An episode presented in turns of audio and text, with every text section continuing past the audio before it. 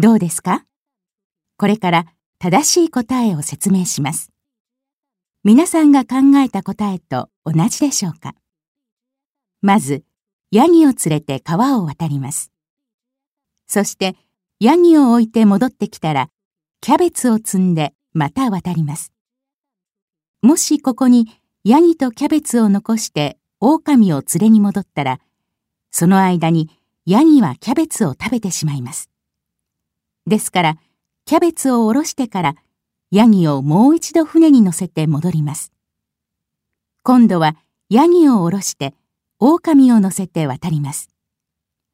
そして、狼をおろして、またヤギを連れに戻ります。最後に、ヤギを乗せて渡ります。これで男の人は、狼とヤギとキャベツを川の向こう岸に運ぶことができます。